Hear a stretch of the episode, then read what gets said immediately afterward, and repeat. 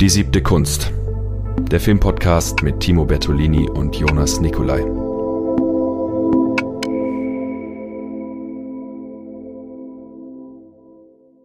Und damit herzlich willkommen zu einer neuen Folge Die siebte Kunst. Wir wollen heute über den Film Don't Look Now, zu Deutsch äh, trägt er den wundervoll klangvollen Titel Wenn die Gondeln Trauer tragen von Nicholas Rogue aus dem Jahre 1973 mit den äh, großen mit dem großen Donald Sutherland und der bezaubernden Julie Christie in den, in den Hauptrollen. Und ähm, dieser Film ist letztendlich ja sowas wie ein, einer der Meilensteine des äh, britischen Kinos schlechthin, wird dann häufig im Atemzug mit The Third Man, der dritte Mann von Carol Reed, mhm. ähm, genannt, aber hat definitiv einen großen Stellenwert, der auch ähm, viele weitere Filmemacher beeinflusst hat und äh, zum Beispiel in dem großartigen Film Brügge sehen und sterben äh, von äh, Martin McDonough auch eigentlich ähm, äh, zitiert wird und ähm, dieser Film ist eigentlich sowas wie ein Genre-Hybrid, der ganz viele verschiedene Elemente miteinander vereint und ähm, zentrale Fragen wie was, äh, was können wir glauben? Glauben heißt sehen, ist ein Satz, der fällt. Ähm, und dieses Thema, was auf einer Kurzgeschichte von Daphne du Maurier beruht, die auch Don't Look Now heißt, ähm, ist natürlich im Medium Film das ja primär übers Sehen vermittelt wird, äh, besonders interessant dann. Und ich denke, da lässt sich einiges zu diesem Film sagen. Aber bevor wir jetzt in die fundierte Analyse, wir werden diesen Film jetzt äh, analytisch zerpflücken und auseinanderreißen und uns auf die Happen stürzen, die uns dieser Film serviert. Vielleicht ganz kurz für diejenigen, die den Film nicht gesehen haben oder vielleicht gar nicht kennen, ähm, vielleicht mal ein paar Worte über die Handlung. Ja, gerne. Da, da mache ich das einfach mal. Von mir auch eine herzlich, herzliches Willkommen zur neuen Folge. Ähm, und zwar, äh, worum geht es in diesem Film? Du hast eh auch schon angeredet, dieser Genre-Hybrid und auch die allgemeinen äh, Sie-Erweiterung, wie man es auch immer benennen möchte, die der Film ähm, kreiert. Ähm, und äh, genauso eigentümlich und, und verschachtelt ist auch die Handlung von dem Film. Sie beginnt nämlich damit, und ich werde jetzt heute ein bisschen ausführlicher vielleicht mal drüber reden. Sie beginnt nämlich damit, dass ähm, wir ein junges Mädchen in so einem roten Regenmantel sehen, das im Garten spielt und, und es stellt sich dann heraus, die, dieses Mädel heißt Christine und ist die Tochter von John Baxter, gespielt von Donald Sutherland, und ähm, Laura, gespielt eben von der Julie Christie. Und die spielen im Garten, sie haben noch einen Sohn und die interagieren oder interagieren auch nicht ein bisschen. Und der Keypunkt dieser Anfangsszene ist, dass Christie stirbt, sie ertrinkt in einem Pool. Ähm, ähm, äh, Fluss. Fluss. Ja, voll. Ja. Was ist, ja, voll. Ähm, sie, aber, aber der, das Wichtige ist, sie stirbt. Und dann gibt es einen Hard Cut zu ein paar Monate später, ein paar Jahre später, ich weiß es jetzt gar nicht genau. Ich glaube, genau. es sind Monate, aber es ist offen. Nicht, es ist offen, aber es ist noch nicht zu lange her, dass, dass, dass, dass sie gestorben ist. Ähm, und John Baxter und seine Frau Laura sind in Venedig und er ist dort, um eine, eine Kirche zu restaurieren. Und sie ist einfach mit dabei. Ähm, ihren Sohn haben sie in ein Internat gegeben, was, wie sich dann herausstellt, in England gelassen. Und eigentlich geht es um die Trauerverarbeitung von dem Tod ihrer zweier Tochter. Ähm, und das macht der Film auf eine sehr interessante Art und Weise, weil er so die, die innere Trauer nach außen holt und sich eigentlich im gesamten Film widerspiegelt. Also es gibt dann auch relativ am Anfang eine, eine ganze eine Restaurantszene, wo sie dann zwei, ähm, zwei alte Damen treffen, wovon eine ähm, behauptet, dass sie ein Medium ist wovon Laura dann auch sehr angetan ist, weil sie, weil das Medium ihr erzählt, dass sie Christine sehen kann, dass sie ja noch unter den, unter den Geistern hier weilt. Ähm, das stürzt, diese Begegnung stürzt die zwei eigentlich noch mehr in einen, einen, einen Strudel, weil sie, weil sie, weil, weil sie so entzweit dann auch. Also die, die ähm, Laura versucht dann zu einer Seance zu gehen, was der John nicht möchte. Damit spielt sich der Film ganz viel eigentlich. Also auch so, was dann über den ganzen restlichen Film passiert. Ja. Genau. Das Ende lassen wir mal vielleicht noch für den Anfang offen. Ich glaube, wir werden eh noch dazu kommen. Genau, das ist, denke ich, wichtig auch zu sagen. Wir gehen jetzt wirklich im Detail auf den Film ein und dann auch auf das Ende. Aber äh, man muss dazu sagen, ähm, zwar hat der Film sowas wie einen Plot-Twist, Gleichzeitig ähm, ist das Wissen, also ich habe den Film jetzt zum zweiten Mal gesehen, wenn man weiß, was da gegen Ende passiert, liest man die Bilder davor nochmal ganz anders und ähm, vielleicht auch kann viel mehr äh, äh, sich äh, in, in Verbindung setzen zu diesen mhm. äh, häufig mysteriösen Sachen, die da passieren. Ähm, und deswegen ist die Seherfahrung in keinster Weise geschmälert, wenn, wenn die Handlung bekannt ist. Im Gegenteil, vielleicht wird sie dadurch noch intensiver. Ja, genau, weil also Allein da werden wir wahrscheinlich sehr detailliert auch nochmal dazu kommen. Der Anfang und gerade das Ende sind unglaublich vernetzt miteinander. Und das ist das, was, was diesem Film in der, in der Filmwissenschaft überhaupt so hoch angeschrieben wird, auch, dass er mit seinem, mit seiner Schnittmethode und seinen Motiviken und Symbolen, mit denen er arbeitet, wahnsinnig dicht und vernetzt ist untereinander. Also der, er, er verursacht ähm, ähm, na, Affektionen nicht, sondern ich, mir fällt gerade das Wort nicht ein. Hm, was, was meinst du?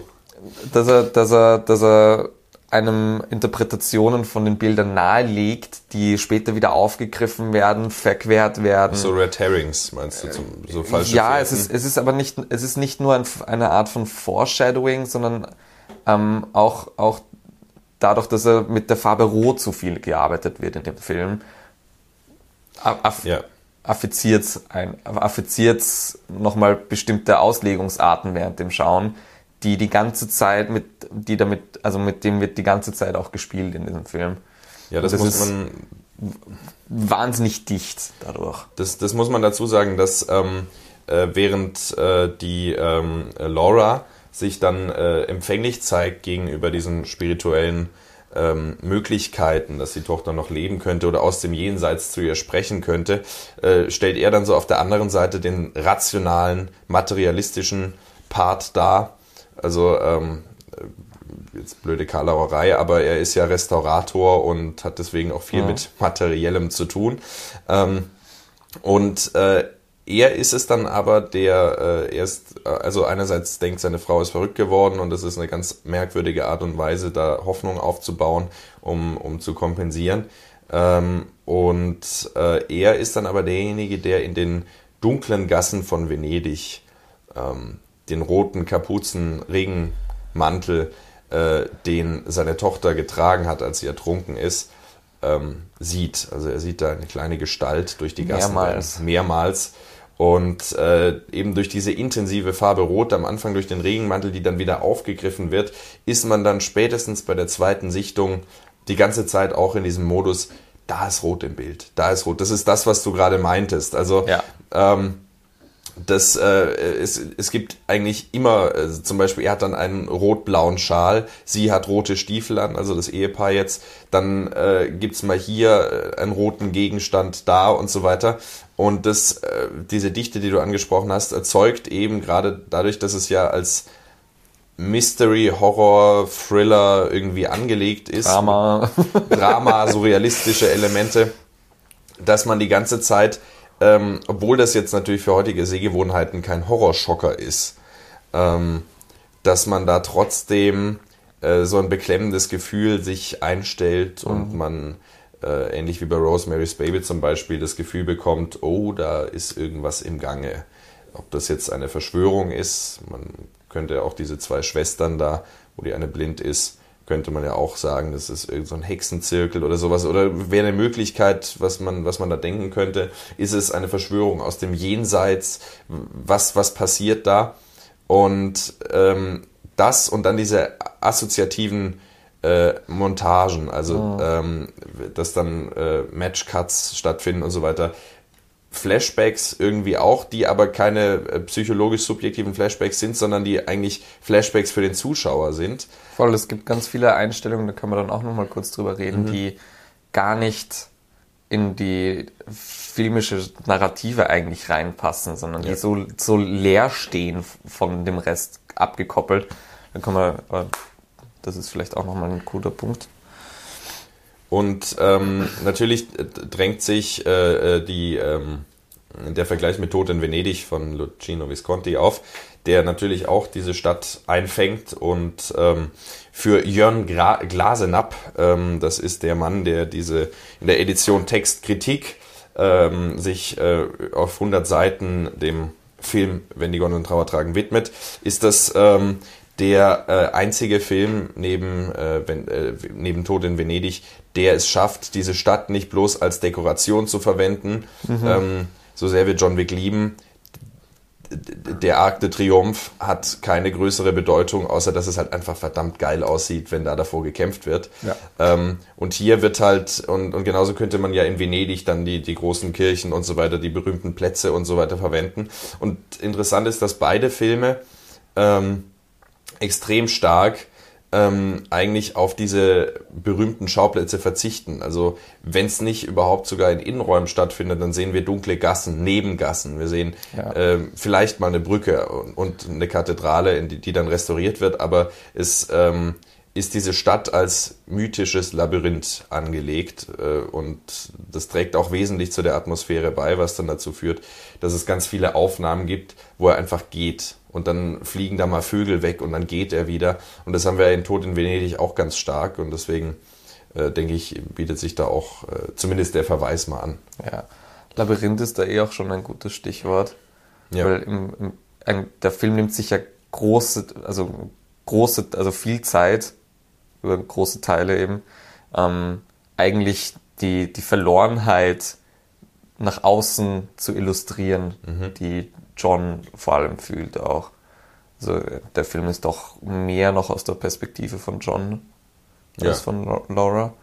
Ähm, und nimmt sich da einfach in großen Strecken Zeit zu zeigen, wie, wie er eigentlich nicht mit seinen Gefühlen umgehen kann und nicht weiß, wohin mit sich selber. Mhm. Und genau mit, und genau dieses Nicht-Wissen, wohin mit sich, ähm, wird halt verbildlich dadurch, dass er sich in den Gassen verläuft, nicht mehr rausfindet, versucht, glaubt zu verfolgt zu werden, mhm. ähm, selber jemanden verfolgt, nicht teilweise dann nicht mal mehr weiß, ähm, wer, ob, ob seine Frau jetzt in Paris ist oder nicht, weil sie sagt ihm dann einmal, also, also Venedig. Sie, Venedig, meine ich, Dankeschön. Ja. Jetzt, jetzt habe ich schon die Paris-Assoziation. Ja, Paris ist John Wick, ja. das ist John Wick. Nein, ähm, sie kriegen nämlich dann einen Anruf aus England, dass, dass ihr Sohn einen Unfall hatte und irgendwie eine Gehirnerschütterung hat oder sowas. Ir irgendwie sich verletzt hat. Ähm, und Laura beschließt daraufhin, sofort abzu abzureisen und zu ihm nach England zu fliegen. Ähm, und dann in, kurz danach sieht man John auf einer Fähre fahren. Mhm eigentlich auch, um nachzureisen. Aber der hat, musste halt irgendwie noch so mit seiner Arbeit was klären und so. Und Laura ist halt vorgegangen. Und ähm, er fährt auf dieser Fähre eigentlich weg von Venedig und sieht dann eine andere Gondel entgegenkommen, wo Laura mit zwei Männern, nein, nicht mit zwei mit Männern, den zwei mit, mit den zwei, Frauen. mit den zwei alten Frauen steht sie da ähm, in schwarzer Trauerkleidung ist und wieder nach Venedig fährt. Daraufhin beschließt er umzudrehen, weil seine Frau wieder in Venedig ist und mhm. er findet sie aber nicht. Und in dem Motiv deutet sich ähm, das Ende jetzt schon an, ähm, nämlich John wird sterben und in dieser, in dieser Szene sieht er seinen eigenen Tod. Ja. Äh, weil am Ende, es hört damit auf, dass genau dieselbe Konstellation auf demselben Schiff die zwei ähm, alten Frauen im Hintergrund, Laura traurig im Vordergrund, der Sohn ist noch dabei, fahren sie mit seinem Sarg durch die Kanäle von Venedig. Und äh, das ist nämlich ein wesentlicher Punkt, würde ich sagen. Ähm, es ist ja ein häufiges Phänomen im Film, ne, Medium des, Sicht, des Sichtbaren, ähm, psychologisch subjektive ähm, Zustände mhm. äh, zu verbildlichen, zu materialisieren, weil Film ist kein geistiges Kontinuum, um auf Krakau zu verweisen, sondern ein materielles. Ja. Und deswegen ist es ein häufiges Motiv und dann könnte man sagen, ja gut, das haben wir jetzt schon öfter gesehen. Ähm, äh, wir hatten es auch bei, bei Oldboy äh, dann mit der, mit der Ameise, die dann plötzlich neben ihr sitzt und so weiter. Das sind, das sind Motive, die man kennt. Aber das Interessante ist, es entgleitet einer klaren psychologischen Deutung. Ja, absolut. Ähm, es ist eben dadurch, dass es so verworren und so auf assoziativen Verknüpfungen aufbaut, entzieht mhm. sich halt so einer, so einer stringenten psychoanalytischen Interpretation. Und man kann auch nicht sagen, also übernatürliche Elemente sind im Spiel, das ist ganz klar, aber was konkret jetzt da dahinter steckt, ist auch nicht klar. Und irgendwann sind wir an dem Punkt, dass wir unseren eigenen Augen nicht mehr trauen. Und das ist ja, was schon im Titel angedeutet wird. Don't look now. Man wünscht sich, die Augen wären weit geschlossen. Ähm, kleiner Verweis an der Stelle, aber ähm, äh, das, äh, also er traut ja seinen eigenen Augen nicht, zum Beispiel, wenn er dann diesen roten Kapuzenmantel auf einem Bild von einer Kirche äh, wiederentdeckt. Mhm. Und er hält es erst für eine Illusion und so weiter. Und dann ähm, äh, sind, sind diese ganzen Dinge, die damit reinspielen. Also die blinde Frau ist die Seherin, die den fünften Sinn hat, äh, den sechsten Sinn, den äh, sechsten, sechsten Sinn, ja. Sinn. Siebten. den, den siebten Sinn, ja. ähm, und ähm, eben man weiß dann nicht mehr, was war das jetzt. Also nicht nur die Figuren wissen nicht mehr genau, was Sache ist, sondern wir wissen auch nicht, hat er jetzt seinen Tod da gesehen? Ja. Ist es eine Vision? Das ist es eine Wahnvorstellung? Was, was passiert hier eigentlich? Das wird vor allem noch mal mehr dadurch verstärkt, dass dieses Bild, was du gerade angesprochen hast. Da gibt's eben also ein Fresko in, in, der, in, der, in der Kirche, mhm. wovon er dann auch Polaroid-Fotos macht. Mhm. Und das sind aber genau die Polaroid-Fotos, die er sich am Anfang zu Hause in England anschaut, ähm, wo dann der Unfall passiert mhm. und Christine stirbt. Das ist genau dieses Foto, ähm, wo, wo, wo er dann auch, irgendwas tropft da dann drauf und dann verschwimmt dieses Rot über das, über das ganze Bild. Mhm. Und wird so, wird so verschmiert zu einem, einem eine Gestalt, die an einen Fötus erinnert. Ja, zumindest nach, nach Glasnab. Ja, genau. Also wir haben uns diese Sekundärliteratur angeeignet. Da kann man vielleicht dann auch auf äh, Quellen noch verweisen, wenngleich ja. natürlich auch eigene Gedanken jetzt mit reinspielen. Aber es ist eine, es ist eine gute Empfehlung, da auch äh, aus, aus filmwissenschaftlicher Perspektive in Schriftform sich diesem jeden Film eine, anzunähern. War eine gute Grundlage für die Vorbereitung auf jeden auf, Fall. Auf jeden Fall, ja. Aber das, das, also nochmal um darauf zurückzukommen, das, das verquert das ja nochmal mehr, weil da passt die zeitliche Reihenfolge ja auch nicht. Mhm. Er hat dieses Foto, Christine stirbt, und dann macht er dieses, macht er genau dieses Foto erst später in Venedig, wo diese, wo so eine rote, eine Figur in einer roten Kapuze im roten Mantel auf der Seite sitzt. Mhm. Vielleicht kennt er das Fresko schon von früheren Arbeiten. Ja, aber diese rote Figur ist in dem Bild, das er gerade erst macht. Und das geht, also allein das geht sich dann schon zeitlich nicht mehr aus. Mhm. Und, und das ist nicht das einzige Element, das so arbeitet in dem Film. Dieser Film ist eben voll damit. Ja.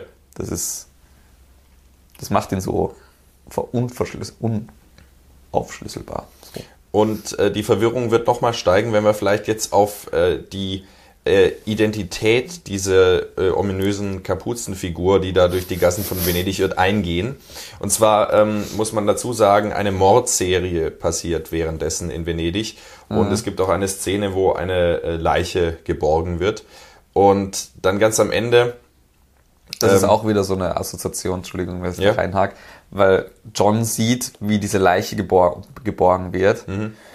Und man sieht so eine, so eine junge Frau, ein Mädel, das da aus den Kanälen von Venedig gezogen wird. Und im ersten Moment sieht sie aus wie Christine, mhm. ohne Mantel. Sie hat nicht den roten Mantel, aber man, man, man, hat, man hat das Gefühl, oh, das könnte Christine sein. Mhm. Aber ist es natürlich nicht. Und mit, mit solchen Doppelungen auch. Also, das bezieht sich dann nochmal ganz konkret auch auf, eine, auf einige Einstellungsreihenfolgen mhm. ganz am Anfang, die dann relativ ähnlich auch diese nochmal wiederholt werden. Du spielst auf die Spiegelung an der ähm, Personen auf der Wasseroberfläche. Sodass wir, ja genau, ähm, das war's. Das sagt Glasenab ja auch, wir sehen am Anfang, Stichwort Foreshadowing, ähm, äh, das, äh, die, die Kleine äh, am Wasser entlang laufen und äh, sehen ihre Spiegelung schon im Wasser. Also wir sehen da schon, da wird sie bald sein. Wo sie jetzt nur Spiegel ist. Ne? Äh, Spiegel ist ja auch äh, optisch was Interessantes, Doppelung und so weiter. Doppelung sehen, aber doch selbst anders. sehen, Doppelung, aber doch anders. Ähm, und Spaltung das, auch. Ja, das, und da aber der Film auch ganz viel mit. Das, äh, da müssen wir auch vielleicht nochmal drauf eingehen. Und in der oh, Aufnahme ja. ähm, sieht man das äh, dann auch. Ähm, äh, wenn, wenn, wenn, wenn die Leiche aus, aus dem Wasser geborgen wird, haben wir wieder diese Doppelung, weil man, man sieht es auf der Wasseroberfläche und man sieht die Leiche, die da mit den Füßen mhm. zuerst nach äh, draußen gezogen wird. Und ähm, der Punkt ist jetzt der, äh, ganz am Ende, nachdem äh, John und ähm, Laura, äh, also Laura ist abgefahren und so weiter, John wollte auch abfahren, kommt zurück.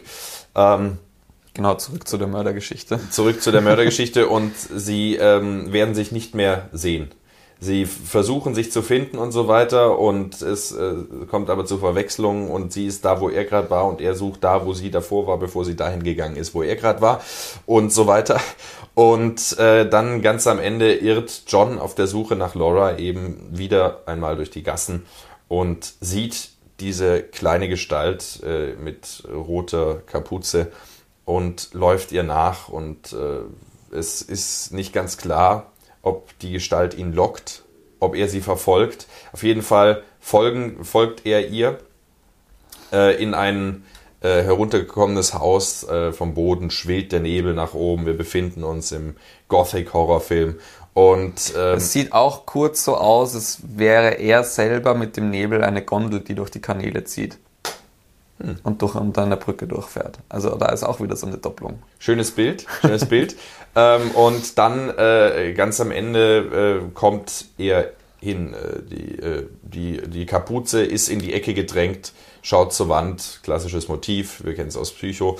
Ähm, und John sagt so, er hält sie anscheinend für seine Tochter, denn er sagt so, ich tue, oder nicht für seine Tochter, aber für jemand ähnliches, für ein schutzbedürftiges Wesen. Ähm, und sagt, äh, kannst mir vertrauen, ich werde dir nichts tun und so weiter. Und in der Sekunde blitzt, und das, als ich die, diese Szene gestern nochmal gesehen habe, da lief mir ein Schauer den Rücken hinunter. Mhm. Weil es ist kein Film, der auf Schock setzt, aber er, er guckt sie an, Schnitt, und wir sehen wieder dieses Bild vom Anfang von der Kapuze in der Kirche. Und kurz flammt Entsetzen auf seinem Gesicht auf. Es ist Erkenntnis. Er hat erkannt, er hat gesehen. Und die Gestalt dreht sich rum und was äh, John für seine Tochter gehalten hat, äh, entpuppt sich als eine kleinwüchsige Killerin, äh, die mitnichten äh, 10 oder 11 Jahre ist, sondern eher um die 50, 60 ähm, und äh, John eben umbringt. Und äh, darauf wollte ich ursprünglich hinaus, wenn es eine übernatürliche Geschichte ist, was hat die Killerin damit zu tun? Ja. Wieso taucht sie immer wieder auf? Also wer lenkt da die Fäden? Wer bringt diese, diese Zufälle, könnte man es ja blöd nennen, wer bringt das zusammen, dass da äh, diese Verdichtung entsteht? Wird da was gesteuert? Ist es alles eine Wahnvorstellung? Und äh, spätestens mit diesem Plot-Twist, mit diesem Umdrehen und die Identität wird äh, enthüllt, ähm, stellt sich eigentlich äh, die totale Verwirrung ein. Ja absolut. So, alles, alles davor wird nochmal komplett umgestülpt. Ja. Auseinandergenommen. also jegliche, jegliche, also jegliche Verknüpfungen, die man gemacht hat, wo man sich dachte, okay, das macht zumindest so und so Sinn, passt vielleicht nicht mit dem zusammen, wird in dem Moment komplett verquert. Mhm.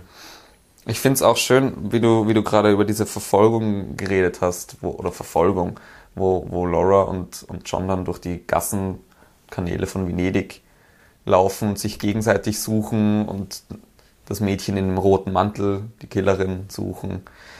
Ähm, musste, ich, musste ich auch dran denken, da gibt's ähm, ganz konkret habe ich jetzt Dr. Who im Kopf, da gibt es so eine Folge, wo, wo das so ähnlich gemacht wird, aber da gibt es auch in unzähligen anderen Filmen, gibt es so diese, diese, diese zwei Personen suchen sich, du hast einen Gang und du hast links und rechts Türen und dann läuft der eine vorne vorbei, der andere dann hinten vorbei, dann kommt der andere wieder bei einer anderen mhm. Tür raus und sie finden sich nie, bis sie dann äh, zusammenrennen im, im Gang oder sowas. Ja.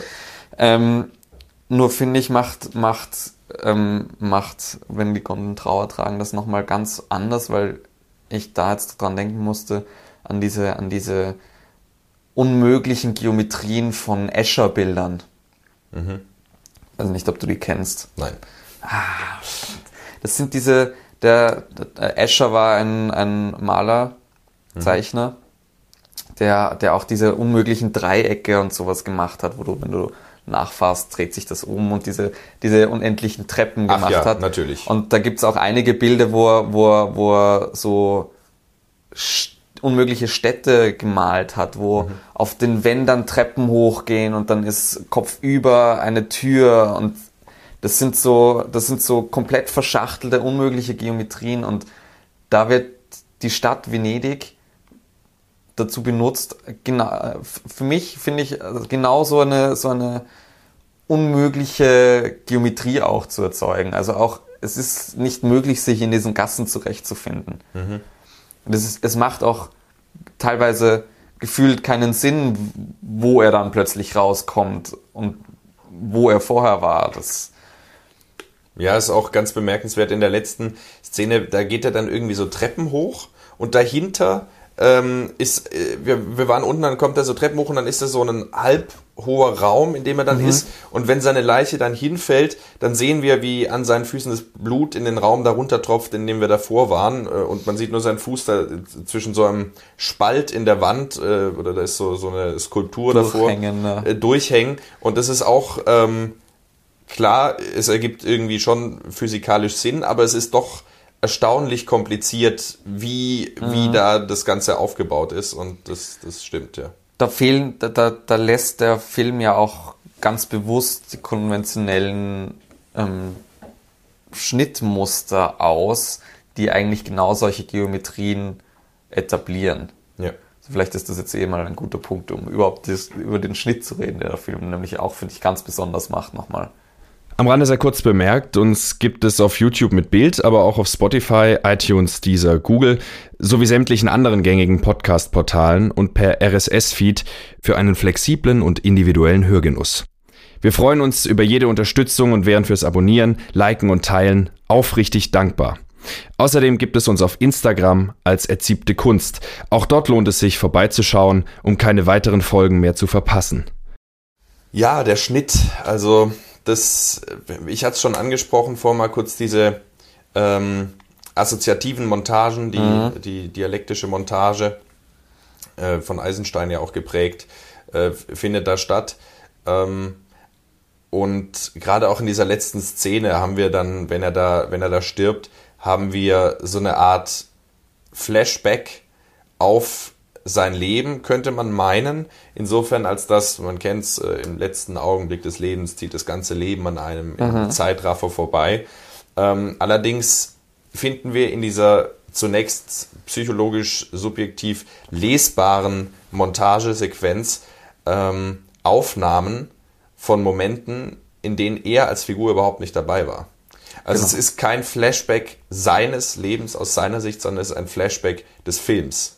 Genau. Da vielleicht noch ein bisschen Theorie dazu, mhm. dass, also gerade beim klassischen Hollywood, wo der Schnitt, also in den 30er bis 60er, 50er Jahren, ähm, wurde Schnitt eigentlich immer so gemacht, dass jede Kameraperspektive immer entweder einer Person zuordnen, zuordnenbar war, mhm. also mit Schuss, Gegenschuss in, in, den Gesprächen. Ja, man sieht nicht, es ist nicht eine Augenaufnahme, es ist kein POV-Shot, aber es ist immer ein, okay, das ist jetzt eigentlich die Perspektive von, von der Person, die redet, weil wir sehen sie so halb im Bild und wir sehen das Gegenüber, mit dem geredet wird. Ähm, genauso, wenn Szenen, Szenen etabliert werden, Szenerien etabliert werden. Du siehst erstmal groß das, die Stadt, dann geht's näher an ein Gebäude, dann geht's näher an den Raum und dann geht's näher an die Personen, damit man sich orientieren kann. Und auch da arbeitet der Film teilweise ganz anders. Mhm dass er, dass er eben sehr nah bleibt. Er zeigt jetzt nicht die großen Kanäle, damit man sich orientieren kann, sondern er bleibt nah. Er zeigt einem eben nicht die gesamte Struktur von der Umgebung. Ähm, und eben, was du, was du eh gerade angeregt hast, ähm, dass, dass jeder, jeder Schnitt oder jede Einstellung immer etwas zuordnenbar ist. Entweder einem, einem außenstehenden Betrachter oder wenn es eben eine subjektive Montage sein soll, einer bestimmten Person. Und was, was da eben dargelegt wird, ist genau das, das gesagt wird. Also, dass eben, dass er, wie du sagst, eine Rückblende ist, dass alles eigentlich innere Bilder von John sein sollen, aber sich Bilder finden lassen, die er so nie gesehen haben kann. Ähm, was auch wieder vielleicht beim Bewusst, beim, beim, beim unbewussten Schauen, wenn man, wenn man da jetzt nicht die Theorie dazu hat, vielleicht nicht so ein, ah, okay, der, der, die Einstellung macht überhaupt keinen Sinn. Das, das denkt man sich vielleicht nicht dabei, aber es ist trotzdem eine Verunsicherung dadurch, weil eigentlich sind wir gerade in einem, in einem subjektiven Muster und plötzlich steht da wer, wo wir, wo wir ganz klar wissen, dass das so nicht passiert sein kann spätestens da wird der Film performativ. Ja. Insofern, als dass wir selber nicht nur äh, die Figuren, sondern wir selber eigentlich unseren eigenen Augen nicht mehr trauen können. Ja. Genau. vielleicht wäre es besser, dann nicht hinzuschauen. ja, sehr schön. Aber das, ähm, das, das ist auf jeden Fall eine Sache. Ich meine, es gibt dann halt auch diese Sexszene ähm, nach 30 Minuten, äh, die erste, die erste Vereinigung des Paares nach dem Tod der Tochter, mhm. die auch ähm, sehr, sehr kunstvoll inszeniert ist, eben auch mit ganz vielen Schnitten und ähm, dann wird die Szene danach schon in die Sexszene reingeschnitten. Also wir sehen, ja. wir sehen sie innig ineinander verschlungen, auch erstaunlich explizit äh, für, für die Zeit, zumindest schon im, im Mainstream-Film. Ja. Ähm, und sehen zwischendrin immer wieder die Aufnahmen, wie er sich anzieht, wie sie sich äh, sauber macht und so weiter. Und ähm, wie sie sich entzweit haben eigentlich schon wieder. Ja, sie sind während des Geschlechtsakts, obwohl sie verbunden sind, schon getrennt. Sie sind, sie gehen schon wieder auseinander währenddessen. Ja. Und da macht der Schnitt, erzählt der Schnitt auch ganz viel, ohne dass man irgendwelche Dialoge bräuchte, wie es ist nicht mehr so wie früher, bevor unsere Tochter gestorben ist. Ja, ich weiß, Schatz. Äh, und so weiter. Das äh, braucht's nicht, sondern da ist wirklich Schnitt ein äh, erzählerisches Mittel äh, und wird da, wird da großartig eingesetzt. Ja. Und auch vielleicht nochmal zu den, zu den, zu diesen alleinstehenden Einstellungen. Du hast kurz Eisenstein angesprochen. Der ist ja gerade mit dieser, mit dieser Eisensteinischen Montage wahnsinnig bekannt geworden ähm, wo halt auch die Idee dahinter ist, ähm, Einstellungen, die nicht so in die, ins narrative Muster passen, mhm. reinzuschneiden, um durch den Schnitt Ideen zu hervorzurufen. Mhm. Ähm, das benutzt der Film, aber er, er hat ja dann dahinter keine konkrete Idee, die sich dem Zuschauer dadurch formen soll. Da ist kein Motiv dahinter, das einen, das einen, das ein, das verstanden werden will, mhm. sondern da führt, führt, der, führt der Film das ja auch nochmal ins Gegenteil. Das sind dann diese Einstellungen, die eigentlich nicht verstanden werden können, die das eigentlich, die eigentlich die, das logische Narrativ nochmal komplett aufbrechen. Mhm. Nicht nur das Erzählerische, sondern also es mal, ja, wir haben es eh schon gesagt, es macht dann einfach keinen Sinn mehr, was wir sehen. Und um mal zu verdeutlichen, weil wir jetzt ganz viel davon sprechen, dass man da nichts entschlüsseln kann und so weiter oder halt so viele Angebote sind, der ähm, Kollege Glasenapp ähm, entwickelt im letzten Kapitel Ödipus Triumph oder der Triumph des Ödipus ähm, eine Theorie, wie der Film gelesen werden kann. Ähm, ich habe dann auch eine. Okay, äh, ich bin Aber gespannt. Zuerst ja, machen wir, machen, wir, machen wir kurz die und zwar. Wir haben selber auch noch kaum drüber gesprochen. Du hast es, glaube ich, in einem ja. Nebensatz mal erwähnt. Aber ähm, da ist ja auch der Sohn ähm, mhm. der witzigerweise nicht in Venedig ist. Äh, da kann man dann den Eltern auch entsprechend vielleicht Verantwortungslosigkeit attestieren. Ja, äh, oder Schwester gestorben, erstmal ins Heim mit dir, wir fahren nach Venedig. Auch das macht ja schon keinen Sinn. Seine, mhm. wenn, wenn, wenn eine Tochter stirbt und dann, dann sagen die sagen Eltern liebende Eltern und sie sind liebende Eltern eigentlich. Ja zumindest von dem, wie man sie trauern sieht, hat man schon das Gefühl, dass Christine ihr, ihnen sehr viel bedeutet hat. Mhm. Ähm, ist das ja eine, eine, eine absolut irrationale Reaktion zu sagen, meine Tochter ist gestorben, na dann lasse ich meinen Sohn los. Ja. Das macht ja auch keinen Sinn. Also die, die Flucht macht Sinn, aber ich denke mir, also intuitiv würde ich eher sagen, wenn ein Kind stirbt, dass die Eltern sich noch mehr an das andere Kind klammern und nicht das noch komplett abstoßen. Na gut, ich würde sagen, es gibt. Und sie stoßen es ja auch nicht komplett ab, weil in dem Moment, wo ihm was zustoßt, rasen, ja, rasen sie dann gleich nach England. Einerseits äh, dreierlei. Erstens, es gibt nichts, was es nicht gibt. Ähm, aber ich verstehe den Punkt ja. äh, schon. Aber was häufig auch ein Phänomen ist, äh, ich kann jetzt gerade kein Beispiel nennen, aber ich habe so ein äh, vages Bild im Kopf. Ähm, ich glaube, ich habe das häufiger schon gesehen, dass äh, nach solchen Vorfällen tatsächlich die Trauer die Eltern so vereinnahmt, dass, sie, dass es tatsächlich für Vernachlässigung des anderen Kindes sorgen kann. Mhm. Ähm, und es könnte ja auch durchaus sein, dafür gibt es keine Hinweise, aber es würde zur Glasenab-Theorie passen, Glasenab-Theorie passen, ähm, dass ähm, es soll ja vorkommen, dass Eltern Lieblingskinder haben und so weiter und da Vorzüge haben. Und wer weiß, vielleicht ist das auch hier der Fall gewesen. Auf jeden Fall wäre es eine Motivation dafür, dass äh, tatsächlich das Kind hinter all dem steckt äh, und ähm, äh, eigentlich seine Mutter will. Das ist nämlich die Theorie. Ähm, mhm. äh, nämlich äh, geht Glasenab davon, äh, der vorletzten oder der drittletzten Einstellung ist es, glaube ich, aus, wenn wir die Vision sehen, die John Baxter hatte von seiner Frau auf, der, auf dem trauernden Schiff mit dem Sarg. Die ähm, sieht er ja dann auch nochmal. Das ist ja auch eigentlich in, das ist noch Teil von seiner subjektiven Rückblende. Stimmt, er sieht in der Rückblende seinen eigenen Tod dann auch wieder ja. vor dem Tod. Ähm, und in der Aufnahme, was wir vorher nicht gesehen haben, äh, ist noch eine vierte Person mit auf dem Schiff, ähm, mhm. die man in der Aufnahme nur von hinten sieht und äh, sie hat äh, eine rote Mütze auf und ähm, äh, das ist eben der Sohn, der sozusagen für die Beerdigung nach Venedig gekommen ist. Wobei das nicht eindeutig ist, dass es er ist. Doch, doch, man sieht in der letzten Aufnahme, wie die Mutter mit ihm vom Schiff geht. Stimmt, ja. ja. Ähm, äh, da, da, da, ist er, da ist er drauf ähm, und man sieht ihn auch wieder nur von hinten. Ja. Und ähm, da äh, kann man sozusagen dann, also man sieht ihn neben seiner Mutter. Er war vernachlässigt von seiner Mutter, er war im Heim und so weiter, ähm, er war nicht mit in Venedig dabei und so weiter und sozusagen jetzt als ähm, Anlehnung an das Omen, das, das böse Kind, das besessene Kind, ähm, das erstens in der ersten Szene ähm, es das ältere Geschwisterkind auf seine Schwester aufpassen hätte sollen, könnte man meinen, geht mal raus, spielt, also der ist, er ist der Ältere, aber er kümmert sich gar nicht drum, sie ist irgendwo anders. Es gibt einmal eine Einstellung. Im Stile von Hereditary auch. Ja, im Stil von Hereditary auch. Ähm, also man sieht, der Film des Filmes äh, Wurzeln ähm, reichen, äh, das Bild passt nicht, ist egal. Jedenfalls ähm, äh, ähm, gibt es eine Einstellung, wo er zu ihr rüber guckt.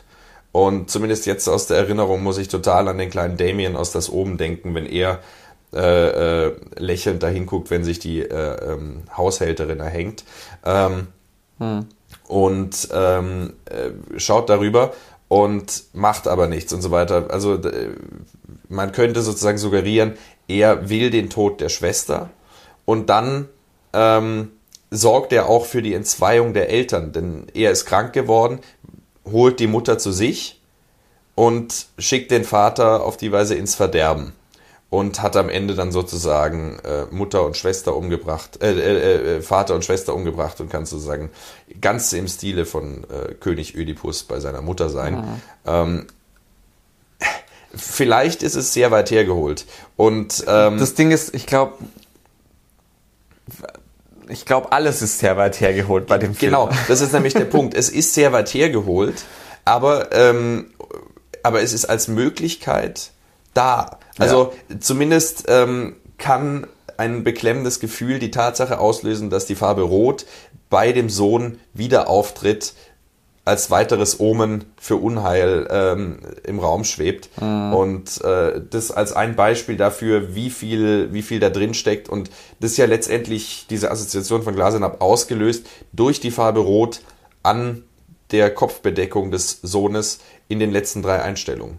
Und das zeigt eben, wie unheimlich dicht dieser Film ist und wie vielseitig und wie, wie, wie, wie spannend auch, ja. Ja.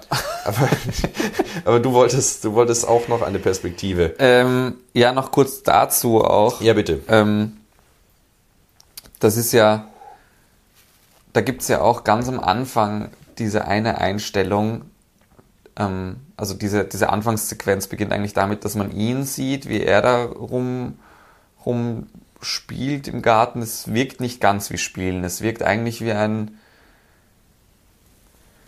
sein einfach, so ein langweiliges Sein, so nach dem Motto, sie müssten, äh, sie müssten da jetzt eigentlich sein, mhm. draußen und in diesem Garten. Und es wirkt so verwahrlost auch. Also gerade seine Perspektive wirkt auch so verwahrlost. Mhm. Ähm, und die sind halt gleichzeitig in diesem riesigen Garten wahnsinnig weit auch voneinander entfernt. Und es gibt eine Einstellung, wo wo beide gleichzeitig im Bild sind. Genau. Da, wo er zu ihr rüberguckt. Da, wo er zu ihr rüberguckt. Aber es schaut nicht. Also es, es bleibt auch in dieser Einstellung offen, ob er sie sieht oder nicht. Mhm.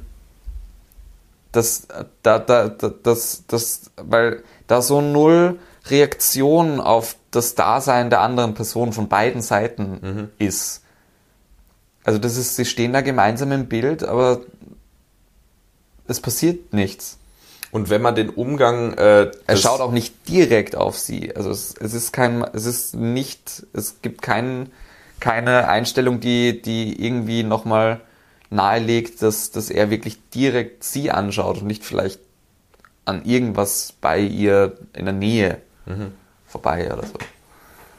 Ja, und äh, gerade wenn du, wenn man diese Möglichkeit der Vernachlässigung ähm, weiterdenkt, sieht man äh, in vielen Szenen den leicht überheblichen ähm, Umgang von äh, äh, John Baxter mit äh, seinen Untergebenen, mit dem äh, Hotelpersonal, mit äh, den Kellnern im Restaurant. Mhm. Also steht so eine gewisse ähm, snobistische Arroganz, die damit durchscheint. Ähm, und äh, vielleicht kann man davon dann auch darauf, also es ist kein, es ist nicht der pure Sympath, wo man sagt, jawohl, schade, dass er tot ist, ich würde gerne mit ihm was trinken gehen, sondern ähm, es gibt immer wieder diese Momente, in denen man so denkt, muss das denn sein? Ja. Muss das denn sein?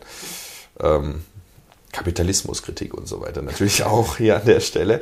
Ähm, aber nein, aber ähm, ich finde, davon kann man dann auch wieder Rückschlüsse ziehen, wie es in der Familie äh, vielleicht zugegangen ist. Also es gibt ja keine einzige Szene, wo man ähm, die Eltern mit den Kindern zusammen sieht, wenn sie nicht tot sind. Oder, ja. Äh, es gibt zwei Einstellungen, wo Eltern und Kind gleichzeitig im Bild sind, meine ich jetzt. Und zwar, das ist diese letzte Einstellung, wo die Mutter mit ihm sieht. Natürlich, die letzten drei Einstellungen. Dann, ja. ja. Und ähm, da, wo John Christine aus dem Wasser zieht. Ja sonst sieht man sie auch nie gemeinsam. Ja.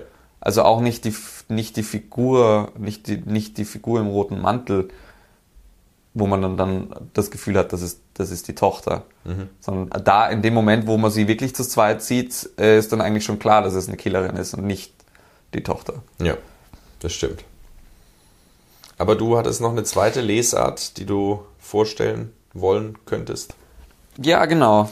Dann würde ich aber kurz nochmal über, eine, über einen, ein Kapitel reden, mhm. aus dem Buch, weil das tatsächlich relativ ein, ein Punkt essentiell macht, den ich dann für meine Interpretation brauche. Und zwar macht, macht da Glasenapp da eine, eine Deutung im Stile ähm, von Thomas Elsasser in seinem Werk Einführung in die Filmtheorie. Genau, zusammen mit Malte Hagener rausgebracht. Genau.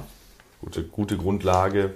Das ist wirklich eine gute Grundlage. Also für alle, die so ein bisschen mehr fundierteres filmtheoretisches Wissen haben wollen, ist das eine echte, echt gute Einführung. Mhm. Sie auch komplett gelesen. Also es ist, zahlt sich aus und bietet echt viele verschiedene theoretische Ansätze auch aus den, aus den Jahrzehnten der Filmgeschichte. Unter anderem die zum Fenster und Rahmen. Genau, unter anderem die zum Fenster und Rahmen. Ich weiß eh schon, worauf ich hinaus will. ähm, und zwar, das ist, das ist eine sehr typische Deutung, die auch mit dem Film Rear Window von ähm, Alfred Hitchcock ähm, nahegelegt wird. Und zwar der Film als Medium, als Fenster oder Rahmen. Ja. Und zwar ähm, haben Rahmen und Fenster nämlich genau diese zwei unterschiedlichen Qualitäten. Entweder man schaut durch ein Fenster oder auf einem Rahmen. Und bezogen auf den, auf den Film geht es da eher um, um, um die Frage, tauche ich in den Film ein? Mhm. Weil der Film, also filmtheoretisch, der Film versucht, dass ich in den Film auf eintauche und den Film als Medium nicht mehr bemerke. Oder ähm, der Film legt nahe, dass er sich als, als ähm, Medium sichtbar macht durch seine Art und Weise der Inszenierung.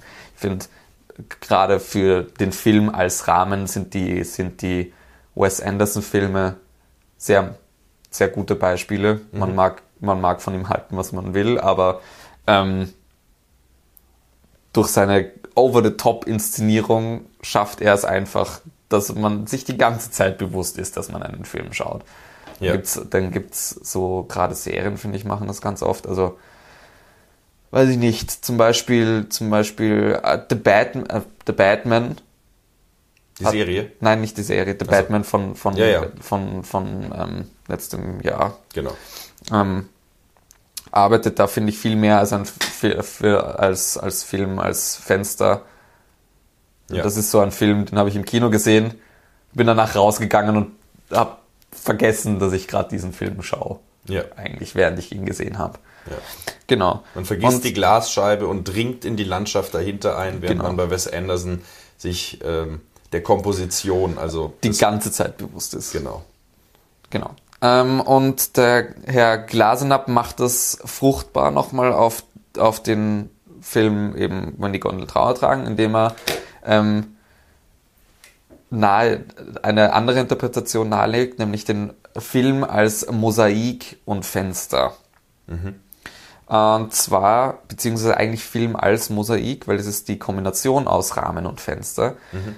Denn ähm, der John selber ist, äh, restauriert eben so eine Kirche und er beschäftigt sich gerade im Film vor allem damit, äh, so ein Mosaik zu rekonstruieren in einer relativ langen Sequenz. Ja. Ähm, und klar, da kann man dann drüber reden, ja, eigentlich sollte er sich um seine Familie kümmern und er will das fixen, anstatt seine Familie zu fixen, so falsche Verschiebung von Trauerarbeit und so, mhm. redet er auch drüber, aber ähm, das Interessante ist, das als selbstreflexive ähm, Metapher eigentlich ein bisschen zu sehen. Mhm.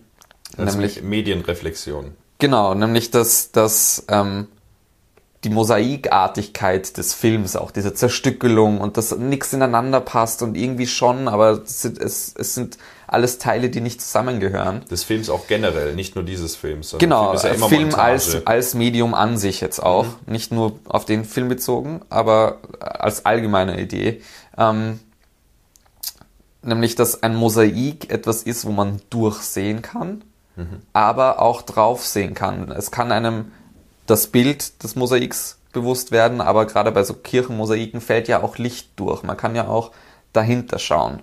Mhm. Ähm, und da wird der, da wird der Rahmen nochmal in, ins Filmbild eigentlich so ver, ver, verinnerlicht. Ja. Da gibt's noch ein anderes tolles Buch, nämlich ähm, Remediation. Remediation. Von Bolter genau. und Grusin heißen die. Genau. englisches Buch, ich glaube, das ist noch gar nicht mal übersetzt worden, aber ist trotzdem in der Medienwissenschaft in den letzten Jahren sehr essentiell gewesen. Mhm. Die letzten 20 Jahre hat, hat den Diskurs der Nullerjahre auch stark geprägt. Ja, genau. Und da machen die nochmal zwei andere Aspekte fruchtbar, nämlich den Aspekt der Immediacy und der Hypermediacy. Und bei der Immediacy geht es genau um diese Fenstersichtweise, nämlich dass ein Medium versucht, sich als Medium unbemerkbar zu machen.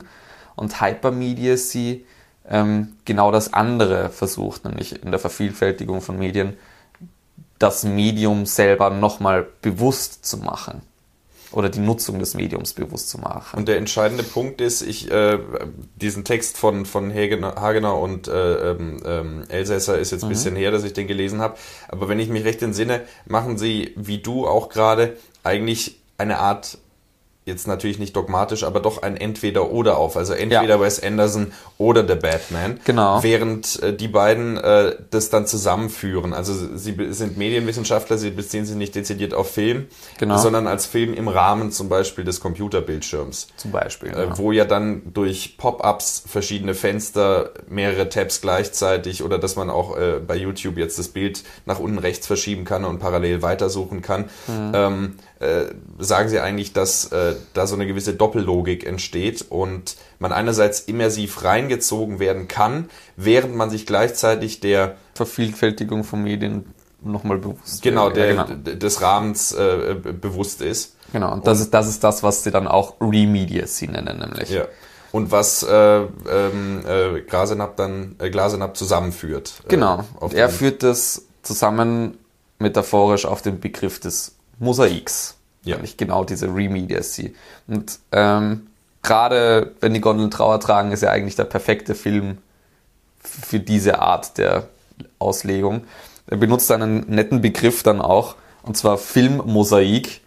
Das ist, das ist ja sehr passend, finde ich. Und dazu möchte ich jetzt auch genau diesen Satz vorlesen, weil der auch diese Idee für den Film nochmal sehr gut einfängt. Und zwar, als ein Filmmosaik lässt Rourkes Werk den Ehrgeiz seitens seines Machers erkennen, zumindest näherungsweise die Qualität des Mosaiks, eine Zusammensetzung von Teilen im Raum zu sein, im, im Zeitmedium Film zu realisieren, diese aber auch gleichsam zu verräumlichen.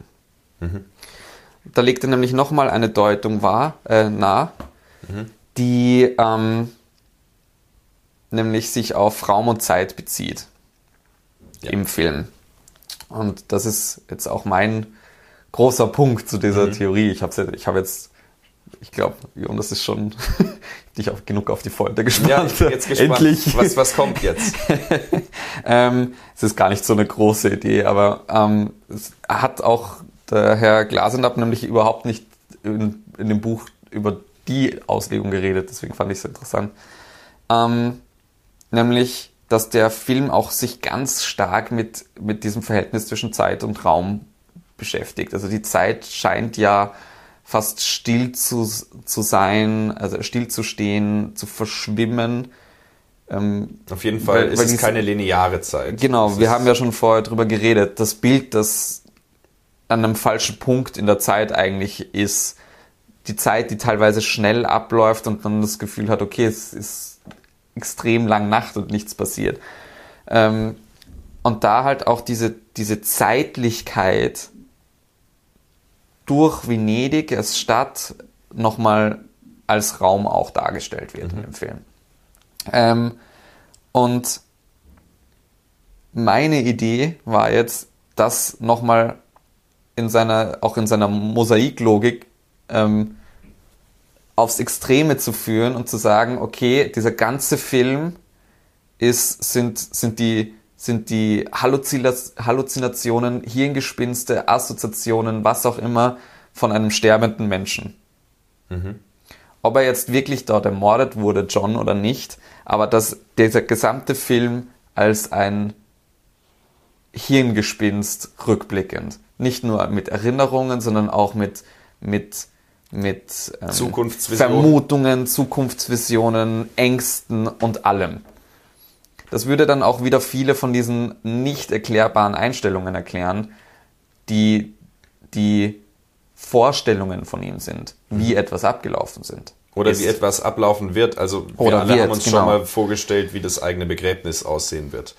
Genau. Ähm, und äh, Wir werden, das ist hier letztendlich auch, wenn man in der äh, Logik bleibt, er sieht sozusagen ähm, den, den, die eigene Beerdigung dann. ja.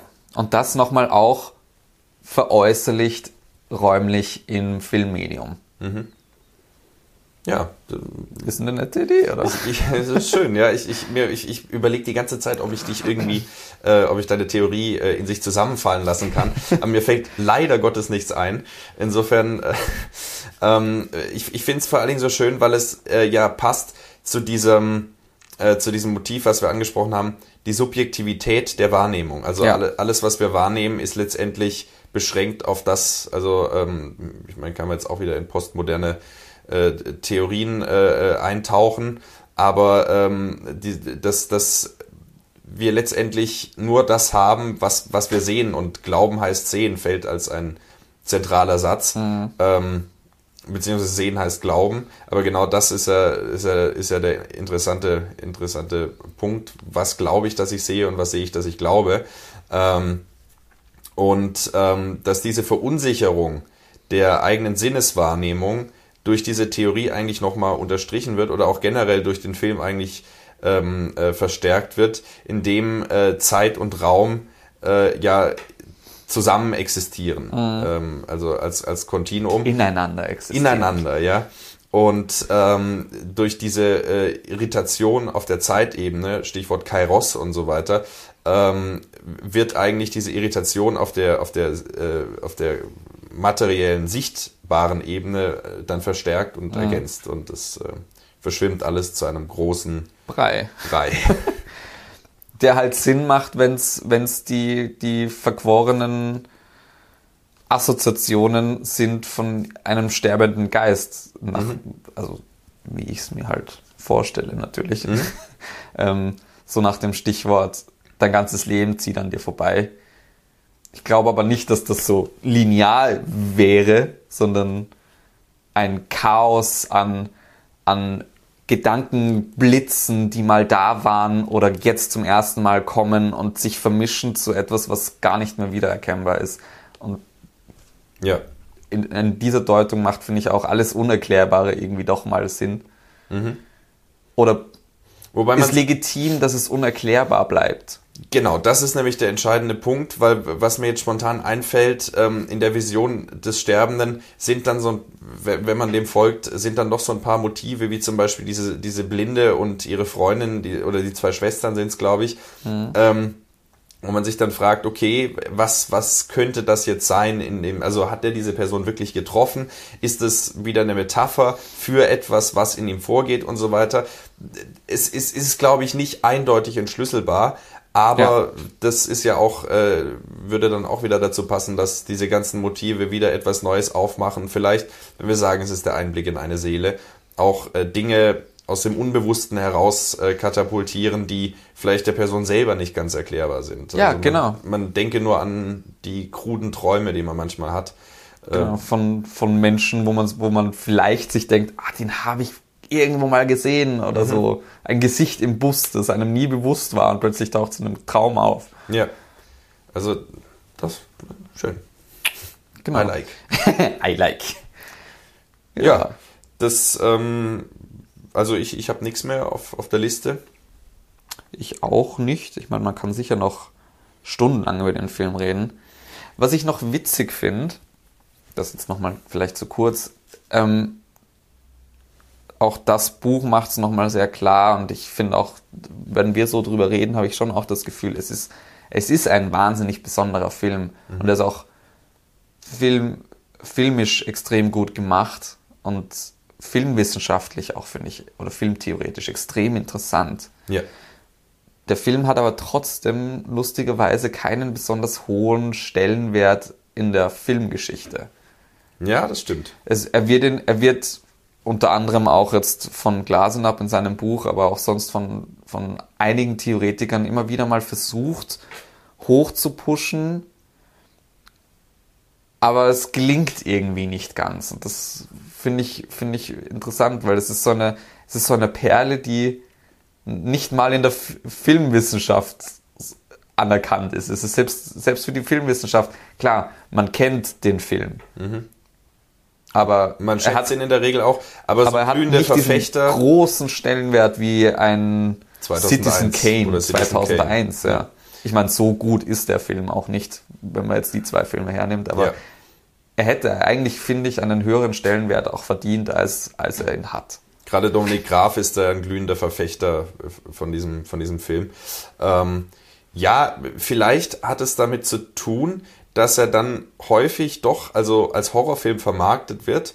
Ähm, und ich habe ihn auch als solchen mir damals mit 13 oder so, als ich ihn das erste Mal gesehen habe, äh, bis jetzt zur Zweitsichtung vor, vor kurzem, ähm, habe ich äh, äh, einen Horrorfilm erwartet. Und dann waren wir auf der Suche, so äh, Shining und so weiter, könnte man auch Vergleiche ziehen, Stichwort Labyrinth, Venedig, Labyrinth, Hecke äh, und so weiter und äh, psychologisch nach außen gekehrte Ja. Metapher und so. Ähm, äh, nach, nach diesen ähm, äh, Horrorfilmen gesucht, die äh, filmgeschichtliche Relevanz haben und so weiter. Und dann habe ich mir diesen Film angeschaut und war dann tatsächlich beim ersten Mal etwas unterwältigt und ernüchtert. Also da kann man sagen, falsche Erwartungshaltung und äh, Unfähigkeit, äh, um, zu, um, umzudisponieren dann während, während des Sehens. Ähm, aber er ist, obwohl er diese hohe Dichte hat, doch auch sehr langsam erzählt. Also Es ist kein normaler Unterhaltungsfilm, ja. das, das stimmt, aber zum Beispiel finde ich, gelingt es ihm, blöder Vergleich natürlich, aber äh, wenn wir an 2001 denken, äh, 15 Minuten Affen, ähm, 50 Minuten äh, ähm, äh, Strauß, äh, Walzer und, und äh, Raumschiffe, die sich drehen. Aber das macht ja auch Spaß. Das ist ja auch unterhaltsam, wenn man dann da die Sachen rum, rumfliegen sieht im Raum und man, man weiß, der Film ist aus einer Zeit, da gibt's keine Computeranimation. Und dann ist so, ein, oh, wie haben die das gemacht? Wie Also da ist Faszination dabei. Das, die, fast, diese Faszination auch bei den Affen. Das ist, das macht ja, es ist ja schon auch lustig. Es macht ja schon auch Spaß, wenn die da, hu, hu, hu, hu, ja. Und das hat der Film dann auch wieder nicht. Ja, ich, es stimmt schon, es stimmt schon. Wobei man natürlich sagen muss, also die Bilder sind unglaublich stark. Also nicht, Ja. dass wir jetzt hier nach, de, nach dieser doch, finde ich, ganz gut gelungenen Lobeshymne jetzt am Schluss wieder alles kaputt machen. Ähm, Gerade diese Aufnahme, wenn er seine, er, steigt dann in diesen, in diese, in dieses Gewässer und hält seine Tochter, da zieht die aus dem Wasser hoch und, und schreit zum Himmel mit der Tochter, die äh, auf dem Rücken liegt und hochguckt. Wir denken an Shutter Island. Ähm, äh, das ist ein unglaublich starkes Bild. Also Ja. auch, auch die Restauration der Blu-ray ist ähm, wirklich, wirklich fantastisch. Ähm, und das Die sind sind wirklich fantastisch. Also ich habe noch nie, ich frage mich das, weil ich meine, ja, natürlich restauriert und da kann man noch mal viel machen mit den Farben, aber die Farben sind so wahnsinnig klar und, und getrennt voneinander auch. Also die, die, die Farben sind Wahnsinn. also was mir einfällt als Wort satt. Sa ja, sa ja. Beschreibt's ganz gut. Ja, also das, das muss man schon sagen, aber trotzdem, ähm, na, also die, die Seherfahrung ist doch durch diese Zähigkeit vielleicht etwas, also etwas gebremst. Also man sitzt danach nicht da und ist um, um überwältigt. Und ähm, also es ist es ist der der Zugang ist vielleicht da dann nicht ganz so leicht. Und ich muss auch sagen ich bin dem Film beim ersten Mal überhaupt nicht gerecht geworden. Und beim zweiten Mal war das eine ganz andere Seherfahrung. Ich glaube das ist auch ein Film der wird besser je öfter man ihn sieht. Das glaube ich auch, weil viel mehr von diesen Assoziationen auch nochmal im Kopf nicht Sinn machen, aber man sie bemerkt, dass sie da sind. So Dinge von, vom Anfang vom Film, die hat man dann beim ersten Mal sehen vielleicht schon mal vergessen, beziehungsweise haben die am Anfang des Films nicht die Wirkung, weil man weiß, das kommt später nochmal wieder. Beim nächsten Mal schauen hat man diese Assoziationen dann. Und ich glaube, das steigert nochmal die, See- die Seherfahrung mit jedem Mal auch. ja Also es ist definitiv ein Film, der mit, mit einer tieferen Beschäftigung umso besser wird. ja das denke ich auch aber vielleicht haben wir hiermit jetzt ja einen kleinen Beitrag dazu beigetragen dass dieser Film vielleicht dann doch noch mal ähm, größer, äh, größer behandelt wird. Und äh, es gibt ja immer diese, diese Hypes um bestimmte Künstler, äh, auch ja. in der Literatur. Dann ist da mal 30 Jahre Stille und plötzlich kommt jemand auf die Idee, ach, Thomas Mann ist doch ganz gut. Und dann wird er wieder, wieder, wieder überall diskutiert. Also das, das sind ja auch solche, solche Trends, die es da auch in, in der Wissenschaft gibt. Ja, voll. Also wer weiß, vielleicht äh, kommt es ja, kommt es ja immer noch auf uns zu.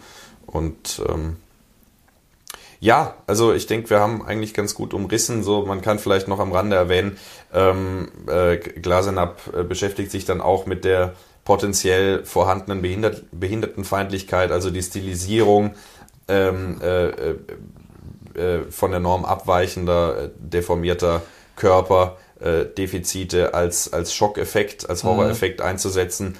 Ähm, kann man vielleicht auch kritisch noch drüber diskutieren, aber ich ähm, würde darauf verweisen an der Stelle jetzt einfach und da jetzt nicht nochmal ein Fass aufmachen, weil ist dann die Frage, wie qualifiziert man da dann ist. Ja, der Film hat ja auch schon ein paar Jährchen hinter sich. Genau, man muss es dann auch in einen historischen Kontext setzen und so weiter. Aber ähm, ja, es ist da. Ist auch okay. Ja.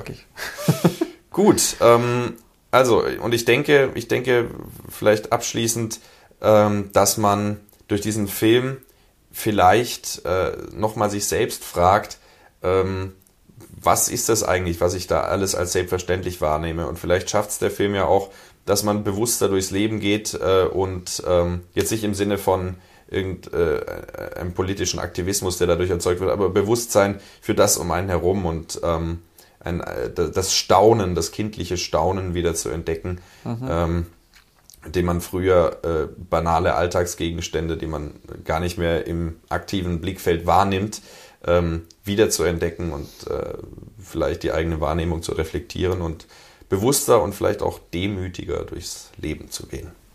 Carpe diem. Carpe diem. Die siebte Kunst.